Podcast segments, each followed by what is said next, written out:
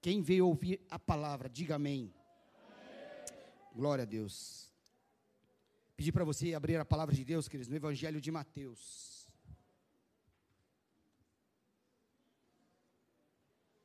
Evangelho de Mateus, capítulo de número 24, queridos.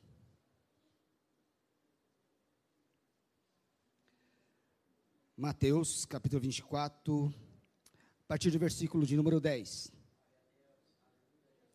Mateus 24, 10. Quem achou, diga amém. Glória a Deus. Diz assim a palavra de Deus. Nesse tempo, nesse tempo muitos serão escandalizados, trair-se-ão uns aos outros, e uns aos outros se aborrecerão. E surgirão muitos falsos profetas e enganarão a muitos.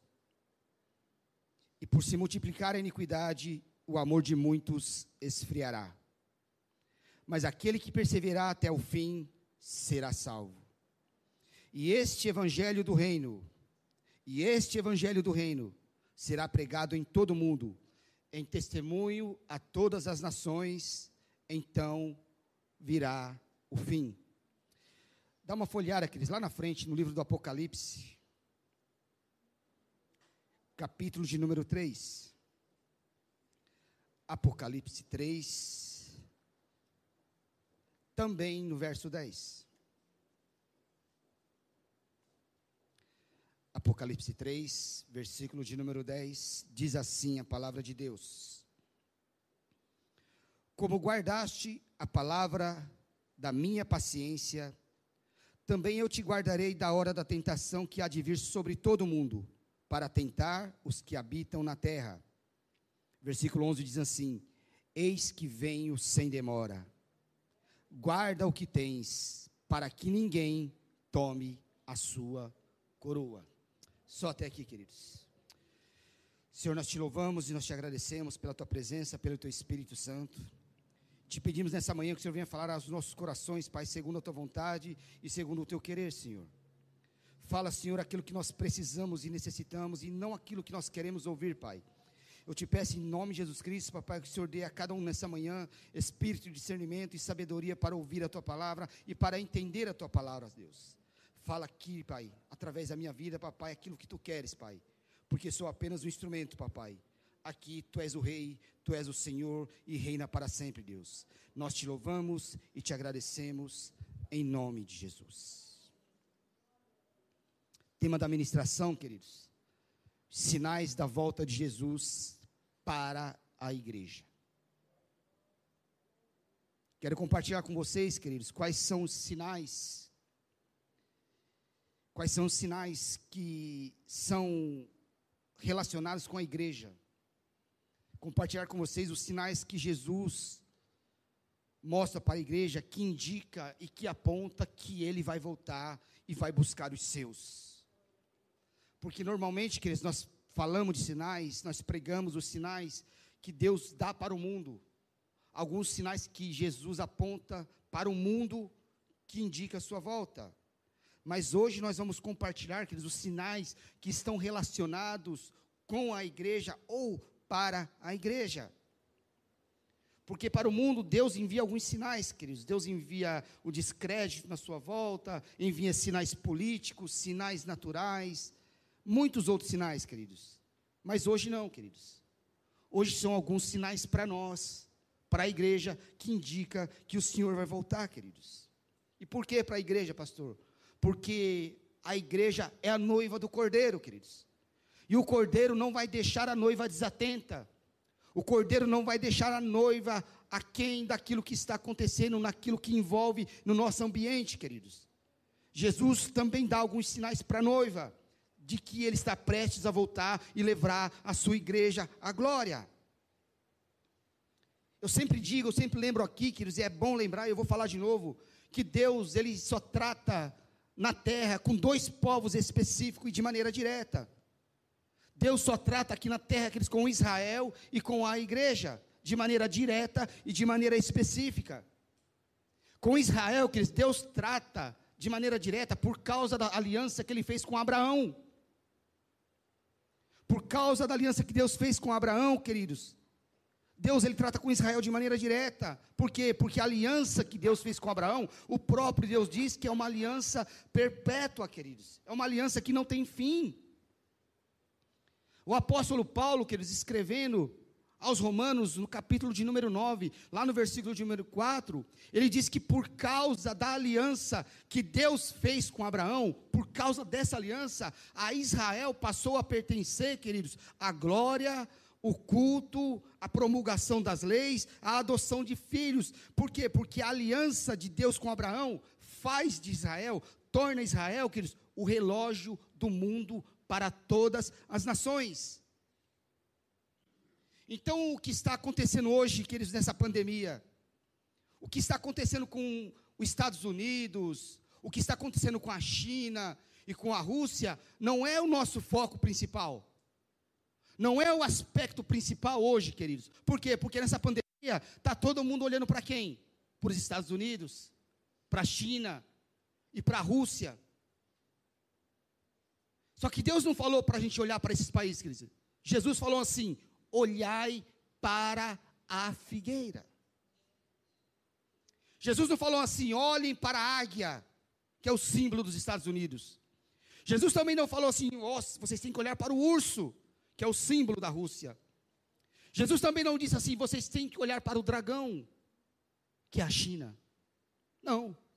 Jesus falou: olhem para a figueira. E quem é a figueira, queridos? Israel.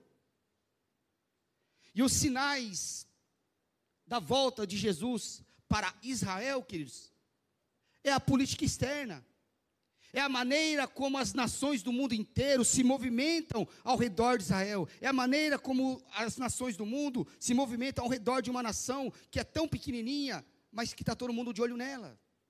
Então, esses sinais, queridos, são sinais da vinda do Cordeiro para Israel. Mas para a igreja, queridos, para a noiva do Cordeiro, os sinais apontam para aquilo que acontece dentro dela da maneira como a igreja se comporta no mundo, da maneira como a igreja está agindo no mundo, da maneira como a igreja desenvolve o seu papel e a sua missão aqui na terra.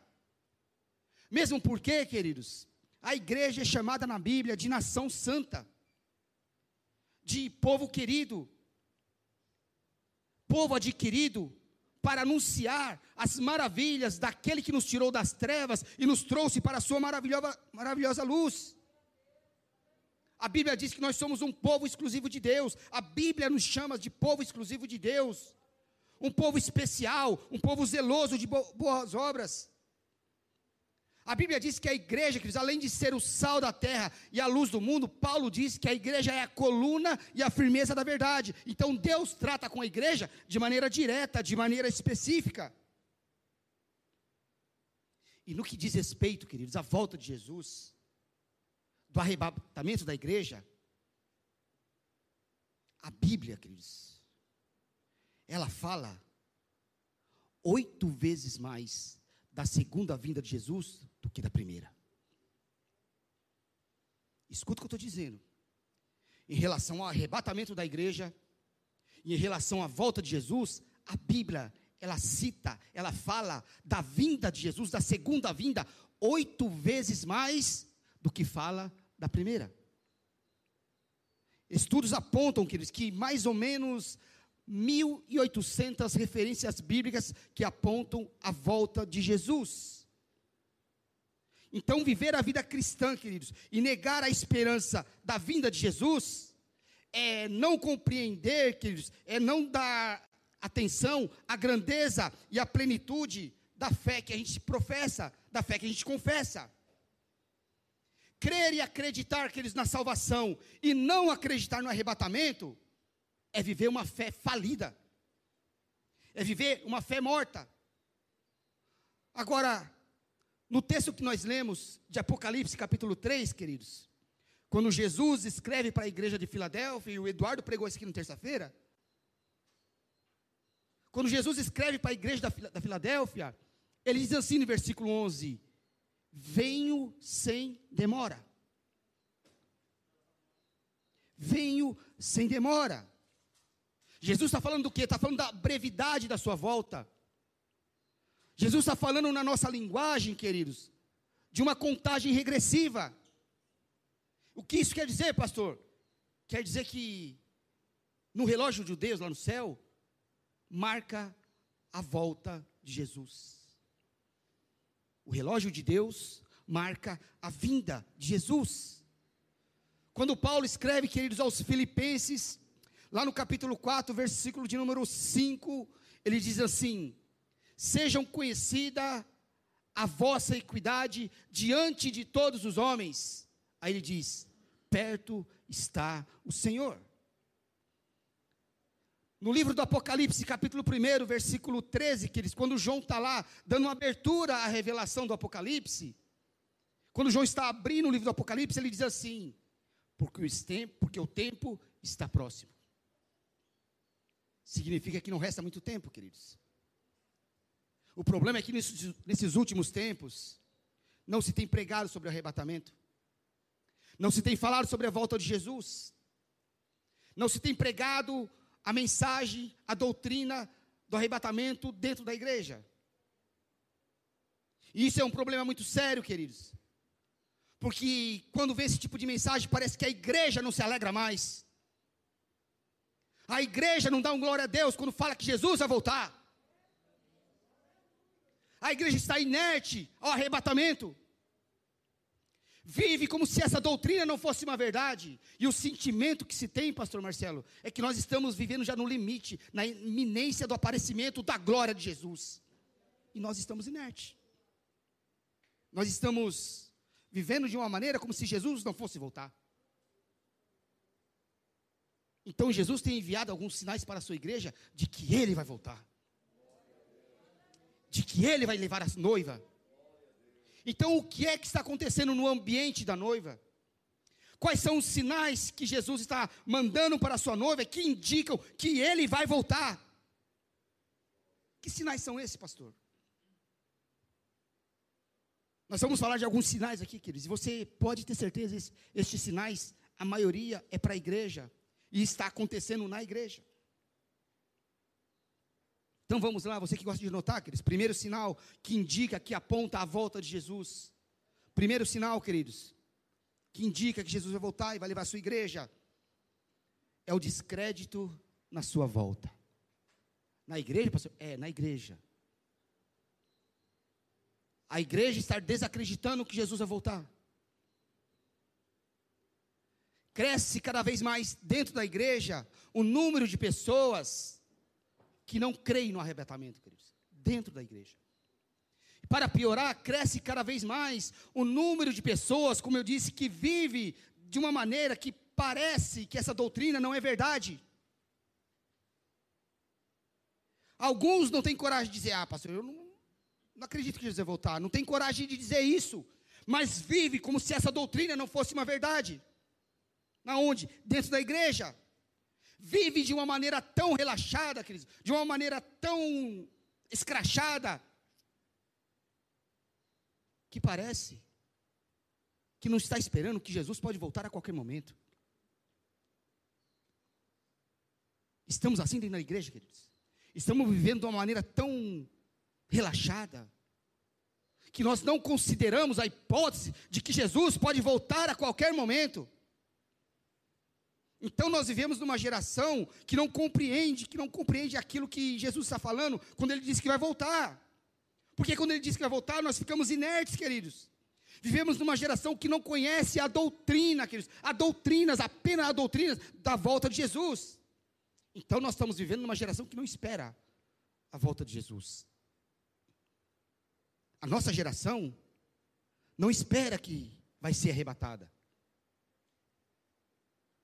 Nós somos, pastor Marcelo, como uma noiva que está pouco preocupada com o dia do seu casamento. Não está nem aí. Você consegue imaginar na nossa esfera, estou falando fora, uma noiva que não esteja ansiosa para o dia do seu casamento? Não, né? Mas nós, queridos, estamos tão cegos que nós somos como uma noiva que está pouco preocupada com o dia do nosso casamento. Estou nem aí. Segunda carta de Pedro, queridos. Lá no capítulo 3, queridos. versículo também de número 3, apóstolo Pedro diz assim: tendo em conta, antes de tudo, que nos últimos dias aparecerão escarnecedores com os seus escárnios, andando segundo os desejos do seu coração e dizendo: onde está a promessa da sua vinda? E aí o Pedro ainda diz, ele tá, diz assim, porque desde que os seus pais morreram, desde que os seus pais adormeceram, as coisas continuam como desde o princípio. Sabe o que, que Pedro está falando? Ele está falando que de um grupo de pessoas que não está nem aí para o arrebatamento. Está falando de um grupo de pessoas que vivem segundo os seus próprios desejos, segundo as suas próprias paixões, tipo assim, eu não preciso me preocupar com nada. Porque afinal de contas, esse negócio de céu e inferno é tudo balela. É tudo conversa fiada. Pessoas que pensam, queridos, um grupo de pessoas que pensam que não precisa se santificar, não precisa se consagrar, não precisa jejuar, não precisa buscar. Para elas, queridos, esse negócio de arrebatamento não é verdade. Para elas isso é mentira. Eles dizem lá, desde Paulo e Pedro, as coisas continuam do mesmo jeito que estavam, como desde o princípio. E Paulo e Pedro também criam que Jesus ia voltar, mas ainda não voltou. Por que será que vai voltar agora? Desacreditam, queridos. Não acreditam que Jesus vai voltar e vai buscar a tua igreja.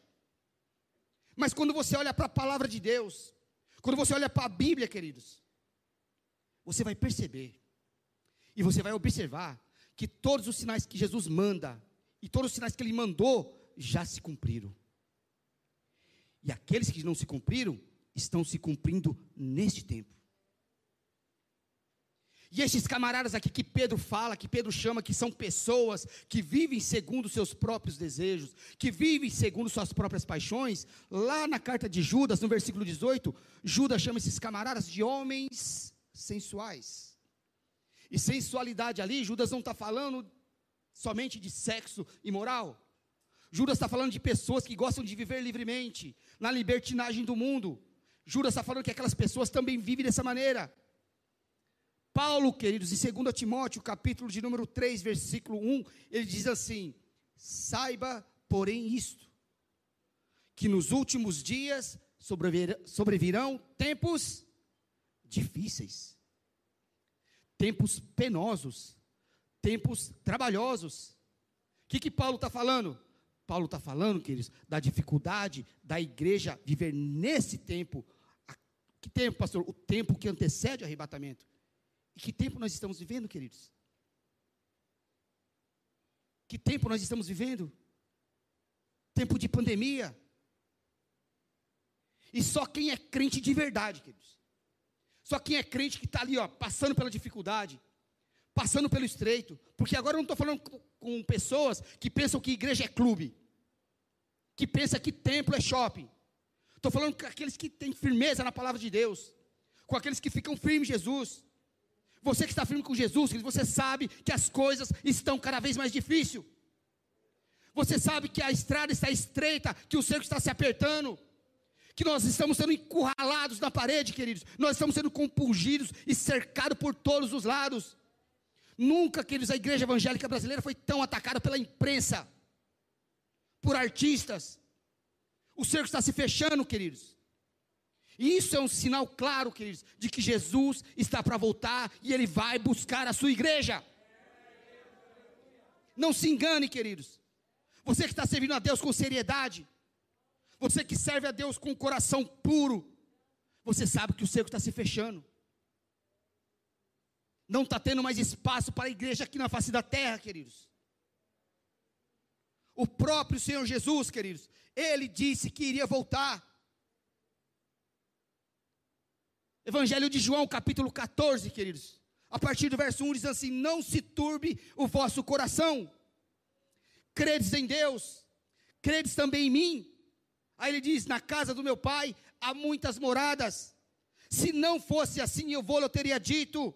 Aí ele diz: Vou preparar lugar. E ele diz mais: E quando eu for e vos preparar lugar, ele diz: Eu voltarei eu voltarei e vos receberei para mim mesmo. Para quê? Para que onde quer que eu esteja, estejais vós também. Jesus vai voltar, queridos. Se prepare. Se prepare.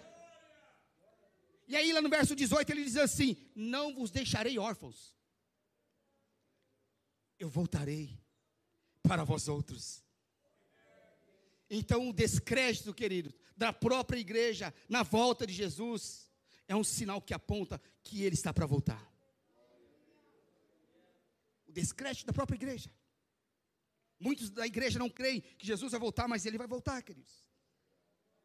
Apocalipse capítulo 22, lá no verso 20, queridos, diz assim: Aquele que dá testemunho destas coisas, certamente, ele diz, vem sem demora. Vem sem demora. A descrença na volta de Jesus dentro da igreja é um perigo, queridos. Mas isso nos alegra, por quê? Porque indica que a sua volta está perto. Livro do profeta Abacuque, queridos. Capítulo 2, lá no versículo 2 e 3. Deus dá uma visão tremenda para o profeta Abacuque, queridos. Ele diz assim: O Senhor me respondeu e disse: Escreve a visão. E ele diz mais: escreve, grava sobre tábuas. Para quê? Para que possa ler até quem passa correndo. Até quem passa correndo. Aí ele diz mais, ele diz, porque a visão ainda está para se cumprir no tempo determinado. Mas ele diz, mas se apressa para o fim. Aí ele diz, se tardar, espera. Por quê? Porque certamente virá e não tardará. Primeiro sinal, queridos, de que Jesus está voltando, é o descrédito na sua volta. Segundo sinal, queridos. E esse sinal é espiritual para a volta de Jesus. O segundo sinal que indica que ele está voltando, queridos, é a multiplicação da iniquidade. Na igreja, pastor? Na igreja. Nós não estamos nos incomodando mais, queridos, com as coisas erradas na igreja. Quando eu falo igreja, eu falo igreja de modo geral, igreja brasileira, igreja americana, todas as igrejas, queridos. Nós não incomodamos mais com a iniquidade, com as coisas erradas dentro da igreja. Pastor, o que é iniquidade? Iniquidade, queridos, é quando o pecado se transforma em cultura. Quando o pecado se torna num hábito. Quando o pecado ele não te incomoda mais. Isso é iniquidade. A iniquidade se dá quando o pecado se torna normal na sua vida. Quando o pecado faz parte do seu dia a dia. Isaías capítulo 5, queridos, no verso 18 ao 20, diz lá, Deus falando: ai daqueles que chamam o profano de santo e o santo de profano. Aqueles que dizem que a luz é treva e que a treva é luz. Ou seja, relativismo, queridos. E o que o mundo atual vive hoje é isso: um relativismo de valores. Por quê, queridos? Isso é uma coisa tão grande no nosso meio, quando eu falo nosso meio, é, é igreja, é comunidade, é evangélicos, isso é tão grande porque agora cada um é dono da sua própria doutrina. Cada um é dono do seu próprio conjunto de valores. Cada um é dono do, da sua própria crença. E o grande problema agora que é, é que a sua verdade é verdade para você. E a minha verdade é verdade para mim. E o grande problema disso, é que eu não posso falar que a tua verdade não é verdade, e eu não posso e você não pode falar que a minha verdade não é verdade. Por quê? Porque agora eu sou guiado pela minha própria doutrina, então a minha verdade é verdade para mim, pronto, acabou. Porque eu sou o dono da minha doutrina, eu sou o dono do meu conjunto de valores, eu sou o dono da minha própria crença.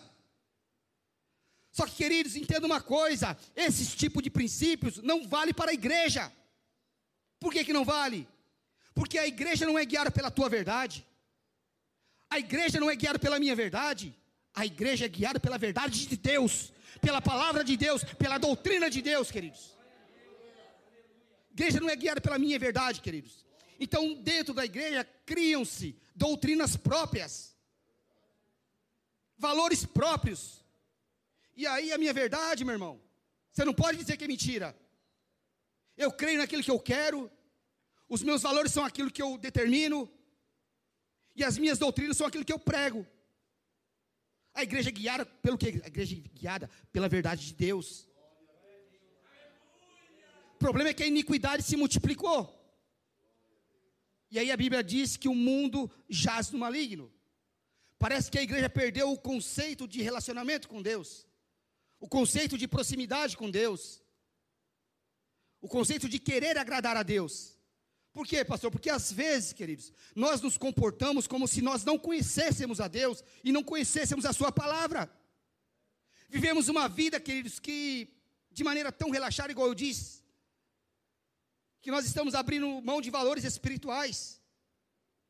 E quando você abre mão de valores espirituais, queridos, você fica sem rumo, você se perde. Quando os valores espirituais para você não interessam, você é uma pessoa que está sem rumo. Daí a Bíblia diz, queridos, que nós somos levados por qualquer vento. A palavra de Deus diz que nós somos levados por qualquer vento de doutrina. Infelizmente, queridos, nós estamos vivendo um tempo na igreja em que nós não estamos buscando as coisas do Espírito. As coisas espirituais na igreja é o que menos importa. Estamos vivendo de uma maneira em que o que importa é eu receber a minha bênção. O que importa é a cura. O que importa é a conversão. Queridos, é o Espírito Santo que vai convencer. Já entregou na mão de Deus? descansa no Senhor, busque as coisas do Espírito. E o problema maior, sabe qual, sabe qual é? É que quando um, um servo de Deus, uma pessoa de Deus, ela procura buscar as coisas do Espírito, procura se revestir do Espírito Santo, o problema é que alguns dentro da igreja taxam essa pessoa de santarrão. Já reparou isso, queridos? Quando alguém se destaca espiritualmente porque está buscando, porque está clamando, porque está jejuando, porque está orando, sempre se levanta um e fala: Ah lá o santarrão. Dentro da igreja, queridos. Dentro das igrejas tem esse tipo de pessoas. Mas o problema é você, queridos. É você que não busca, você que não quer se revestir do Espírito Santo, você que não quer andar na presença de Deus. O problema está com você. Porque além de não buscar isso, queridos, você ainda critica quem faz. E o que nós precisamos entender é que existem diferentes níveis de espiritualidade, queridos. Então, quando você olha para o lado e vê um irmãozinho seu buscando, jejuando, querendo mais de Deus, e você aponta algum tipo de erro nele, queridos, sinal de que você está fraco espiritualmente falando. Você está querendo justificar o teu erro e a tua negligência. Então, nós estamos no tempo, queridos, no tempo da, da parábola de Lucas 15. Porque lá em Lucas 15, a gente só lê e a gente parece que só enxerga a parábola do filho pródigo. Mas Lucas capítulo 15, queridos, tem lá três parábolas. E essas três parábolas são chamadas parábolas dos perdidos e achados. A dracma perdida, a ovelha que se perdeu e o filho que se perdeu. E de modo particular, na parábola da dracma perdida, Jesus ele fala de uma mulher, queridos, que perdeu uma dracma dentre as dez que ela tinha. E diz que quando essa dracma se perdeu, diz que aquela mulher ela resolveu acender as lamparinas e varrer a casa, fazer uma faxina, fazer uma limpeza. E por que varrer a casa, queridos? Por que fazer uma faxina? Porque a melhor maneira de se encontrar um objeto pequeno que se perdeu em meio aos móveis é acendendo as lamparinas, é movendo os móveis dos lugares e fazer e varrer a casa. Presta atenção, queridos. Jesus está falando que aquela mulher perdeu a dracma, resolveu acender as lamparinas e varrer a casa. Este é o tempo, queridos, em que o Espírito Santo está começando a acender a lamparina dentro da igreja. O Espírito Santo está começando a acender as lamparinas dentro da igreja e ele vai varrer. Ele vai varrer. Significa o que, pastor queridos? A figueira vai sacudir. A figueira vai balançar. E aqueles que estão manchados porque caiu, porque fraquejou, porque está um pouco triste, o Espírito Santo, ele vai limpar. E ele vai colocar junto com aqueles que foram purificados. Mas aqueles que estão sujos por natureza, porque não querem saber de limpeza, porque não querem saber de purificação, não querem saber de santificação, o Espírito Santo vai varrer para fora do ambiente da noiva. Por quê? Porque o Espírito Santo tem ciúmes da noiva. Espírito Santo ele zela pela noiva. Então o Espírito Santo está acendendo a lamparina dentro da igreja e ele vai varrer a casa. Isaías 59, queridos, capítulo 59, verso de número 2, diz lá: As nossas iniquidades fazem separação entre nós e o nosso Deus. E o próprio Jesus diz que por se multiplicar a iniquidade, o amor de muitos vai se esfriar. Então, o que a igreja mais precisa, queridos, é clamar pela presença do Espírito Santo. Nós, pastores, pregadores, nós temos que ministrar mais esse princípio de santificação, o processo de busca pelo Espírito Santo. Por que, pastor, nós temos que pregar isso? Para que nós não sejamos contaminados pela frieza espiritual. Por quê? Porque Jesus vai voltar e vai buscar a tua igreja. E a multiplicação da iniquidade é um sinal claro dentro da igreja e para a igreja que ele está prestes a voltar e levar a tua igreja à glória. Terceiro sinal, queridos. Terceiro sinal da volta de Jesus, dos sinais que indicam a volta de Jesus, que apontam isso para isso, queridos. É o esfriamento do amor. Esfriamento do amor, queridos. Por incrível que pareça, queridos. Quando Jesus fala lá onde que nós lemos, Mateus 24. Quando Jesus está falando que o amor vai esfriar de quase todos, que vai esfriar de muitos. Jesus não está falando isso para o mundo, queridos. Jesus está falando isso para os seus. Jesus está falando isso para a igreja. E é um amor que não é meramente um sentimento. Quando Jesus está falando de amor ali, que eles em Mateus 24, ele está falando de um amor que é um comprometimento, que é um fervor, e isso inclui, isso embute, eles, o amor com, com o nosso irmão, o amor para com o próximo. E incrivelmente esse amor para com o próximo, queridos, para com o nosso irmão, esfriou. Frio. Por que, pastor, você fala isso? Porque a gente não percebe mais, queridos. A gente não percebe mais quando um irmão que era fervoroso, que era assíduo, que era frequente, a gente não percebe mais quando esse irmão abandona a igreja. Não dói mais na gente, queridos, quando o irmão que era muito usado por Deus se afasta dos caminhos do Senhor. Não dói mais na gente. Que amor é esse? Quando o irmão peca, o irmão desliza, desvia. E eram irmãos, queridos, que cantavam com a gente, que louvavam com a gente, celebravam com a gente. Quando passa na rua, a gente vira o rosto. Cadê o amor?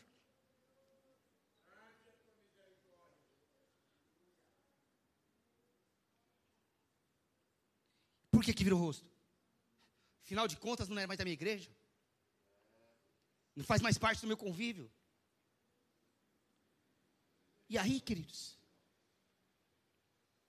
E aí, isso é um sinal claro para mim e para você de que Jesus vai voltar. Os nossos cultos agora parecem, quando eu falo nossos, é a igreja de um modo geral, queridos. Os nossos cultos se tornaram apenas reuniões. O templo agora, queridos, é um lugar que a gente se marca para se rever uma ou duas vezes para a semana. Pregações, queridos, olha a internet. As pregações agora é o quê? São palavras motivacionais, incentivando você a ter sucesso na vida. Isso não é o Evangelho. E nós estamos inertes a isso. Igreja se tornou um grupo de pessoas que se relacionam apenas por afinidade, apenas por identificação. Se eu me der bem com o irmão, eu me relaciono com ele. Se eu não me der, está fora do meu convívio. Não é meu irmão. Nós somos, queridos, a igreja. A igreja que abre mão de um culto a Deus para ver o jogo do nosso time preferido. Nós somos essa igreja. Essa geração é desse jeito. Abrimos mão de um culto a Deus para ver o jogo de um time que nós gostamos. Somos uma igreja, queridos, a geração que tem a proeza, que tem a proeza de conseguir assistir uma série de TV num dia só, assistindo 10, 15 episódios. Mas a gente não consegue ler um capítulo da Bíblia numa sentada só. Mas assistir uma série de TV, assistindo 10, 15 capítulos, ou sei lá como é que chama esse negócio aí, a gente faz isso numa sentada só. Essa é a igreja, queridos. Esse é o esfriamento dentro da igreja, não é no mundo. Nós somos a igreja que, que consegue ficar nas redes sociais, pastor Marcelo, até altas horas da madrugada. Mas se a gente for orar de madrugada, sabe o que acontece? Estou com sono, pastor. Estou cansado. A igreja, de um modo geral, está em crise. E a prova de que a igreja está em crise, para você saber, é que é muito mais fácil você falar mal do outro do que falar do Evangelho de Jesus. A prova de que nós somos uma igreja em crise, queridos, é que você consegue ficar na frente da televisão por quatro, cinco horas, mas não consegue ficar de joelhos 10, 15 minutos. A igreja está em crise. E o triste, queridos, é que eu vejo muita gente dizer, e alguns ainda dizem, que tem saudade das reuniões na igreja, que tem saudade dos cultos coletivos. Mas a questão, e eu faço uma pergunta para vocês, queridos: tem saudade das reuniões e dos cultos coletivos? Ou tem saudade da liberdade de ir e vir? Do que, que nós temos saudade, queridos? Por que, que eu estou dizendo isso? Porque os shoppings encheram, as praias lotaram, os restaurantes ficaram cheios. A Black Friday do ano passado, que eles quebrou todo tipo de protocolo, todo tipo de limitação e de afastamento. Quem viu sabe o que eu estou falando. Mas a igreja não encheu, queridos. A igreja, de um modo geral, não encheu. O shopping encheu. O restaurante encheu. Mas eu não vou para a igreja porque eu estou com medo da pandemia, pastor. Eu não vou para a igreja porque sabe como é que é, né? Eu não estou aqui incentivando queridos, aglomeração, não. Você que é inteligente sabe muito bem o que eu estou falando. Ninguém aqui é criança. Todo mundo sabe o cuidado que tem que tomar, queridos. E isto só revela que o amor está frio, para não dizer que está congelado. E isto revela que a nossa prioridade não é nossa vida espiritual. E Jesus revela que esse é o sinal de que ele está voltando. E não demora. Por quê? Porque agora nós discutimos tudo. Nós temos uma disposição para discutir tudo. Nós discutimos o quê? Nós discutimos política. Nós discutimos Bolsonaro. Nós discutimos PT. Nós discutimos, vou lá, o desvio do dinheiro. Nós discutimos o número de mortes na pandemia. Nós discutimos a independência dos governadores, garantida pelo STF. Nós discutimos tudo. E a gente tem uma autoridade tão grande para discutir isso, né? Nós temos uma sabedoria, uma eloquência, uma oratória para falar tanto de política, para criticar tanto, para falar tanto. Mas nós não analisamos que Jesus pode voltar a qualquer momento e nós não discutimos isso com tanta autoridade. Nós não discutimos isso com tanta eloquência. Nós não temos oratória para dizer que Jesus vai voltar e vai levar a sua igreja. Mas sobre Bolsonaro, PT, política, a gente mete a boca. A gente não tem dó de falar. A gente vomita tudo para fora. Mas para falar de Jesus, que ele vai voltar, a gente é um cordeirinho manso. A gente é tímido a gente não abre nossa boca, a gente não grita aos quatro cantos para o mundo que Jesus vai voltar e que todos precisam se arrepender, porque senão vai ficar. Esse é o nosso problema. E deixa eu te dizer uma coisa muito séria, igreja. enquanto a gente não tiver sede, a torneira vai ficar fechada. Enquanto a gente não tiver sede, nós não vamos ter acesso à fonte. Está querendo dizer o quê, pastor? Enquanto Deus não for o nosso foco, enquanto Deus não for o nosso alvo, enquanto o Evangelho não for aquilo que nós entregamos nosso coração, enquanto Deus não for a nossa vida, não for o nosso tudo, queridos, a fonte vai ficar fechada e nós não vamos ter acesso a ela. Nós vamos continuar vivendo dessas migalhas que nós estamos vivenciando. Você tem que ter sede, queridos. Se você não tiver sede, a torneirinha vai continuar fechada. Por quê, pastor? Porque nós desaprendemos a estar na presença de Deus, queridos. Desaprendemos. E eu não estou falando de pandemia. Eu estou falando de uma igreja que estava no templo, mas não estava sendo templo. Eu estou falando de uma igreja que sabia cantar muito, sabia cantar demais, mas até que ponto ela estava louvando? Só Deus sabe, queridos. Estou falando de uma igreja, queridos, que tem uma infinidade de pregadores, mas que não tem mais profeta. Estou falando de uma igreja que crê no avivamento, mas não vive o avivamento numa igreja que crê no céu, mas prefere a terra, numa igreja que fala em línguas, mas que não é renovada. E Jesus vai voltar. E esta é a, é a hora da noiva clamar pela volta do primeiro amor. Esfriamento do amor, queridos. Isso indica claramente, dentro da igreja, de que Jesus está voltando. Quarto lugar, queridos que indica, que aponta que Jesus está voltando. Apostasia.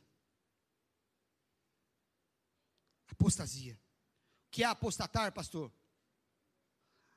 Apostatar é abandonar, se divorciar da fé. Apostatar, queridos, é negar as verdades que você sabe que é verdade e você as torna mentira. Então escuta o que eu vou te dizer, queridos. Aquele que não conhece a Deus, não apostatou da fé. Aquele que não conhece a Deus, não apostatou da fé. Por quê? Porque a apostasia só é possível na vida daqueles que conhecem a Deus e as suas verdades doutrinárias. Então segura lá, queridão. Segura, essa é para tu. Tem gente que abandonou a fé, mas está na igreja. Tem gente que apostatou da fé e está no púlpito da igreja, pregando a palavra de Deus. Nós precisamos entender o que é apostasia, queridos. E apostasia é negar a verdade da salvação negar aquilo que Deus já nos deu.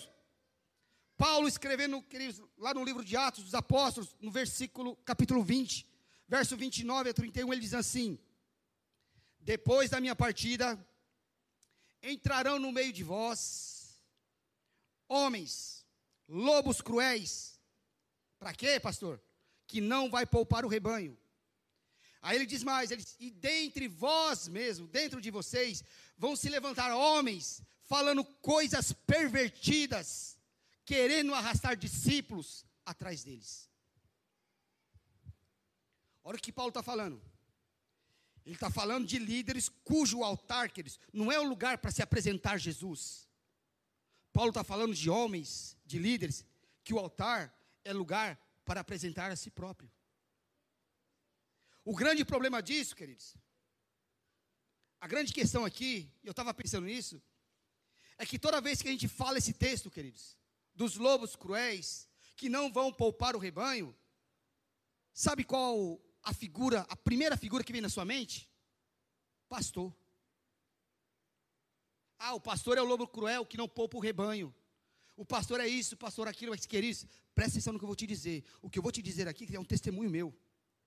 Esse mês de fevereiro agora fez 17 anos que eu estou caminhando com Jesus o que eu mais vi na igreja, queridos, a maioria das pessoas que saem da igreja que se afastam da igreja, elas são arrastadas, sabe por quem? Por outras ovelhas. Porque a primeira figura que nós imaginamos do lobo cruel é quem? É o pastor. Mas acredite, queridos, o que eu mais vi nesses meus 17 anos foram outras ovelhas arrastando outras ovelhas para fora da igreja.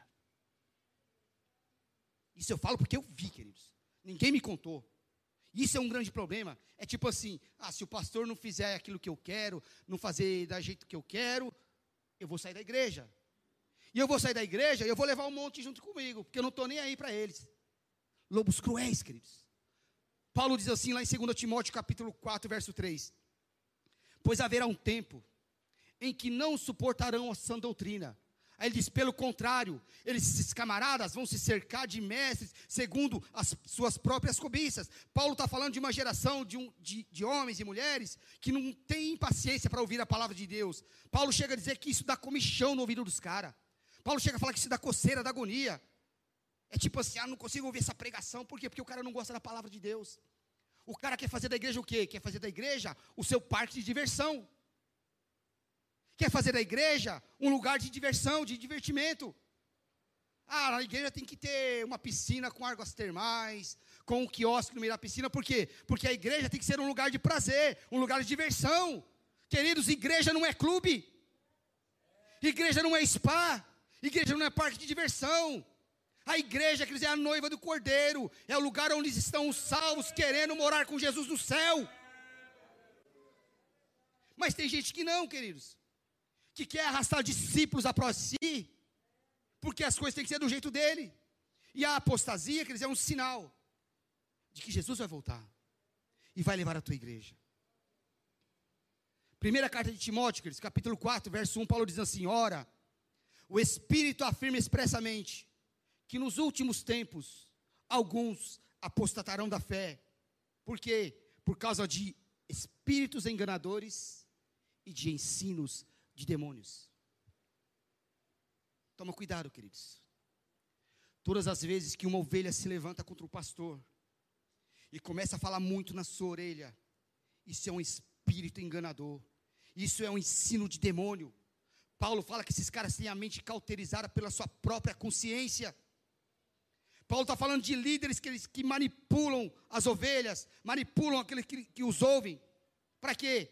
Para que eles sigam as doutrinas dele, não a doutrina de Cristo. O que eu vou falar aqui, queridos, é muito sério. Como você é uma pessoa inteligente, sábia, você vai entender o que eu estou falando.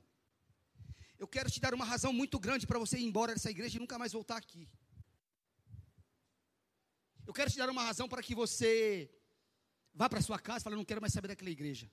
Que razão é essa? O dia em que essa igreja aqui, queridos, pregar heresia, abraçar heresia, o dia que essa igreja aqui começar a pregar doutrina de homens, você tem toda a razão de ir embora e não voltar mais aqui. É a única razão que você tem para ir embora daqui, queridos. Mas enquanto essa igreja pregar a palavra de Deus, o evangelho de Deus, a doutrina de Deus e as verdades de Deus, sabe o que você faz? Você aprenda, você se alimente, você se fortaleça, você cresça, você expanda e se torne um discípulo de Jesus para a glória dele. Se nós não abraçarmos heresias, queridos, se nós não abraçarmos doutrinas humanas, permaneça na casa louve a Deus, cresça e seja um discípulo de Jesus. O triste, queridos, o que é lamentável, é que nós vivemos uma geração que se apostatou, que abandonou a fé. E este é um sinal gritante, a apostasia dentro da igreja, de que Jesus vai voltar. Outro sinal, porque o tempo corre, queridos, que a vinda de Jesus está próxima, é o derramamento do Espírito Santo, queridos. Deus vai derramar do seu espírito. Eu não creio, queridos, que Jesus vai voltar numa época de frieza espiritual. Mas, pastor, isso é meio contraditório. Você acabou de falar do esfriamento do amor. Eu estou falando do derramamento do Espírito, queridos, sobre aqueles que vão estar ao pé da cruz. Do derramamento do Espírito, daqueles que vão estar aliançados com Deus. Daqueles que não perderam a referência da palavra. Deus, no tempo da volta de Jesus, vai derramar o teu Espírito sobre todas essas vidas. Haverá um grande avivamento? Sim, queridos. Aquilo que antecede a volta de Jesus vai ser o derramamento do Espírito Santo. Lá no Evangelho de Mateus, queridos, capítulo 25, fala lá da parábola das dez virgens. Jesus diz lá na parábola que o reino dos céus, ele é semelhante a dez virgens que tomando as suas lamparinas foram se encontrar com o noivo. Aí Jesus diz lá no texto que cinco delas eram loucas e cinco delas eram prudentes. A Bíblia diz, o texto diz que em tardando o noivo, todas tosquenejaram, ou todas dormindo. A Bíblia também fala nessa parábola o que, queridos? Que as virgens loucas, tomando seus, suas lamparinas, não levaram consigo azeite. E as prudentes, tomando suas lamparinas, levaram consigo azeite. Mas diz que todas elas dormiram. Então escuta, queridos, não é apenas a igreja apóstata, não é aquela igreja fria que dormiu. Os mais fervorosos, os mais apaixonados, os mais pentecostais também dormiram. Mas aí o texto diz assim: que à meia-noite ouviu-se um brado, à meia-noite ouviu-se um grito, à meia-noite ouviu-se um clamor.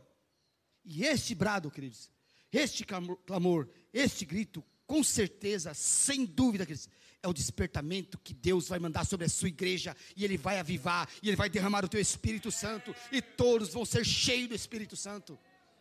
É esse, queridos.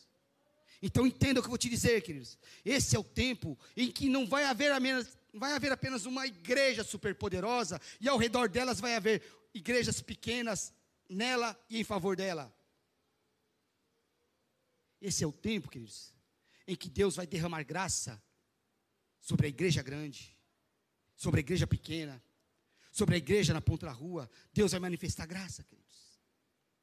Esse é o tempo, queridos, em que o pastor da pequena igreja vai ser avivado, o pastor da grande igreja vai ser avivado. Deus vai derramar graça sobre todos. Esse é o tempo em que Deus não vai levantar um pregador para ser o pregador do mundo, mas Deus vai estar levantando pregadores de todas as nações, de todos os lugares e de todas as línguas. Por quê, pastor? Porque esse não é o tempo de um homem. Este não é o tempo de uma denominação. Este não é o tempo de um ministério. Mas este é o tempo do Espírito Santo derramando do seu Espírito sobre toda a carne para abençoar a tua igreja e avivar a tua igreja. É o tempo do Espírito Santo, queridos. Não é o tempo de um homem, não é o tempo de uma igreja. É o tempo do Espírito Santo avivando a tua igreja, regando, preparando o terreno. No livro de Joel, queridos, diz lá: E há de ser que nos últimos dias eu derramarei do meu espírito sobre toda a carne. E no hebraico, esse derramar aqui, queridos, no livro de Joel, no hebraico, esse derramar, sabe o que significa? Que Deus vai encharcar, pastor. Que Deus vai entornar. Que Deus vai cercar por todos os lados. Sabe o que Deus está falando para mim para você? Que Ele vai pegar você, vai fazer de você uma ilha, e vai te cercar por todos os lados com a plenitude do Espírito Santo, e vai fazer o Espírito Santo transbordar sobre a tua vida. É isso que Deus está falando, que Ele vai encharcar você, queridos vai transbordar do Espírito Santo. E você, nesses últimos dias, vai ser usado de maneira extraordinária pelo poder do Espírito Santo. E aqueles, queridos, que serão chamados à salvação, serão atraídos de uma maneira gloriosa, de uma maneira poderosa. Nesses últimos dias, queridos, você vai estar lá no seu serviço, e o seu colega vai chegar para você e vai dizer assim: escuta, como é que eu faço para me tornar um crente? Você vai estar no ponto de ônibus, alguém vai apontar para você e vai falar assim: Ei, você é crente? Você fala assim: Eu sou crente, então ora pela minha vida porque eu estou precisando disso. Sabe o seu pai, a sua mãe, um ente querido que você quer que se converta, que você está orando faz tempo, faz tempo que você está pregando para ele, e ele fala assim: É, na religião que eu nasci, eu vou morrer. O Espírito Santo, que se você fala nada, essa pessoa vai se levantar e falar: Olha, hoje eu quero ir para a tua igreja e eu quero passar para a lei de crente. Por quê? Porque você vai ser avivado pelo Espírito Santo de maneira extraordinária e poderosa. Por quê? Porque vai haver um grande derramamento do Espírito Santo, queridos, e os salvos serão chamados de uma maneira gloriosa e poderosa. E isto aponta, queridos, isso aponta que Jesus, Ele está prestes a voltar. E nós não podemos ficar inerte a isso, queridos. Nós precisamos, precisamos ser preparados. Que você esteja preparado, queridos, porque Jesus vai voltar. E o Espírito Santo vai mover de uma maneira sobrenatural, queridos. O Espírito Santo não está parado. Espírito Santo está agindo, queridos. Espírito Santo está regando a noiva. Ele está nos preparando para que Jesus volte. Ah, pastor, mas não é o diabo que está preparando o terreno para o governo do anticristo? Sim, queridos. O diabo também está preparando a terra para que o governo do anticristo apareça. Mas olha para mim, deixa eu te dizer, queridos. Você acha que o diabo está fazendo tudo isso e o Espírito Santo está parado? O Espírito Santo não está parado. O Espírito Santo está preparando a noiva, está preparando o terreno para que Jesus volte e arrebate a tua igreja. O Espírito Santo não está parado, queridos. Ele está regando a noiva. E o derramar do Espírito Santo, queridos, ele declara que Jesus está às portas. E ele vai levar a tua igreja para a glória. Esteja preparado, queridos. Esteja preparado. Outro sinal, queridos. Já deu onze e meia, mas o último sinal, queridos. Esse último sinal, queridos, é a desvalorização dos bons costumes. Os valores morais, queridos, estão se tornando os valores relativos. O que isso quer dizer, pastor? Aquilo que era certo está se tornando errado. E o que é errado está se tornando certo. Aquilo que era absoluto hoje não é mais, queridos. O pecado já não é mais pecado. Querer se santificar ou falar de santificação, queridos, hoje virou motivo de chacota. E nós estamos vivendo um tempo, queridos, de confusão moral, num nível tão alto, queridos, que algumas cenas são muito tristes. Se você assiste jornal, você sabe o que eu estou falando.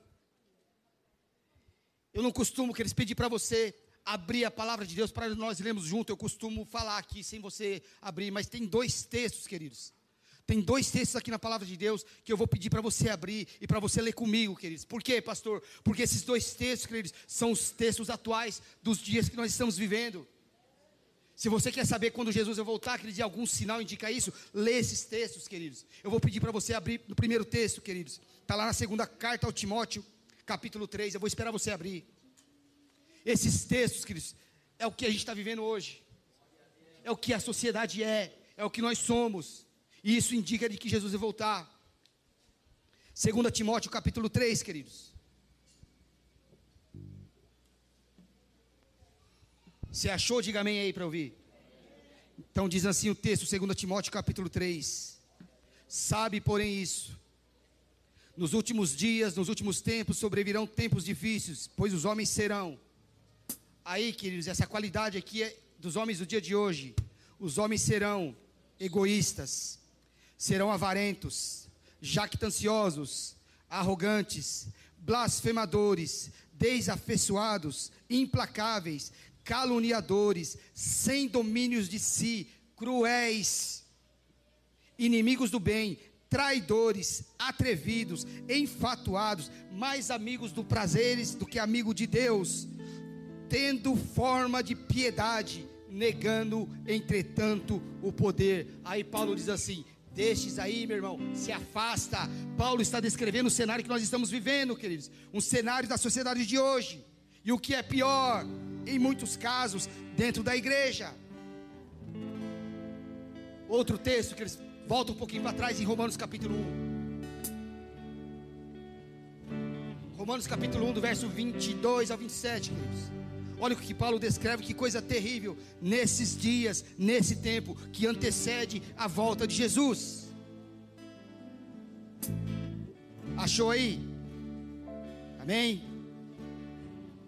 Romanos capítulo 1, queridos, verso 22 diz assim: Dizendo-se sábios, tornaram-se loucos, e mudaram a glória do Deus incorruptível em semelhança da imagem do homem corruptível e de aves, de quadrúpedes e répteis.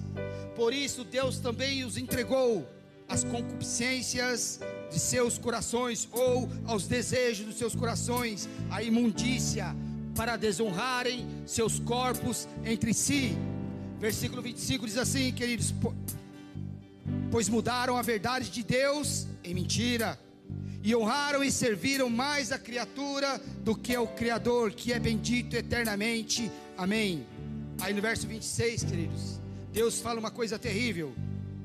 Por isso, Deus os abandonou às paixões infames. O que é paixão infame? O verso aí na frente diz, queridos: Porque até as suas mulheres mudaram o uso natural no contrário à natureza. E semelhantemente, também os homens, deixando o uso natural da mulher, se inflamaram em sua sensualidade, uns para com os outros, homens com homens.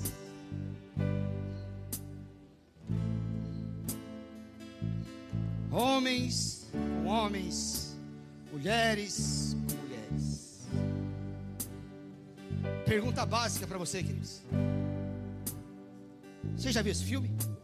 Já viu, Enes? Já viram essa cena? Nesse tempo? Quem viu? Ela aponta para esse tempo? Sim ou não, pastor Marcelo? Nós estamos numa época amarga, queridos. Cerco está se fechando. A igreja não tem mais espaço aqui na terra. E talvez, queridos, alguns aqui, alguém, não esteja entendendo nada do que eu esteja falando. Talvez eu esteja aqui dando uma notícia, Dani, de que depois desse culto vai vir um grande terremoto. O problema é que o terremoto já está acontecendo. É. A terra está tremendo debaixo dos nossos pés, Irineu. E os demônios se levantaram com força na terra. E o cerco está se fechando.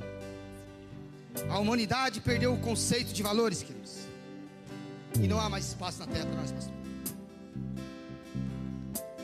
Um pai de família hoje, ele não consegue mais assistir televisão tranquilamente com seu filho adolescente. Estão querendo, queridos, defender a prática do abuso infantil. Por quê? Aquilo que nós chamávamos de pedofilia, pastor, hoje é chamado o quê? Arte. Um menino de 16 anos hoje, ele não pode ser julgado e condenado pelos seus crimes. Mas aí, Irineu, eles querem dar direito a uma criança de 4 anos, elas querem dar o direito para essa criança, para decidir se ela pode mudar de sexo ou não. E aí, queridos? Quer dizer, não tem maturidade para para responder pelos seus crimes com 16, mas tem maturidade com 4 para decidir se muda de sexo ou não, não. E aí, como é que faz? Sociedade está virada de ponta cabeça, queridos. Sociedade está virada de uma maneira que não dá para acreditar. Por quê, pastor? Porque hoje se Emerson, se hoje se eu me declarar um heterossexual, parece que eu estou acusando quem não é. Eu não posso me declarar mais um heterossexual hoje, porque quem não é se sente ofendido. E esse é o tempo do fim, queridos. Sinais que nós estamos vivenciando a ponto de que Jesus vai voltar. E parece que a gente não quer enxergar isso. Ou a gente está com medo, ou a gente não quer enxergar isso. E a igreja precisa ser despertada. A igreja precisa acordar. Você pode achar isso uma ignorância, pode achar isso meio estranho, mas infelizmente a igreja não está compreendendo a doutrina da volta de Jesus. A igreja está inerte, queridos. Quantas mensagens você ouviu nos últimos dois anos? Internet não conta. Nos últimos dois anos, quantas mensagens você ouviu sobre o arrebatamento? Sobre a volta de Jesus. E isso é claro de que Jesus vai voltar. E eu vou voltar a repetir, queridos. A Bíblia, ela fala da segunda vinda de Jesus oito vezes mais do que ela fala da primeira. Então, queridos, se a primeira se cumpriu, imagina a segunda que fala oito vezes mais. E se eu creio na Bíblia, queridos, se eu creio nas profecias da Bíblia, se eu creio que Jesus um dia veio, nasceu de uma virgem, viveu sem pecar, morreu sem reclamar e ressuscitou ao terceiro dia, então eu também creio que Ele vai voltar e vai levar a tua igreja para a glória. Ele vai voltar e não vai tardar.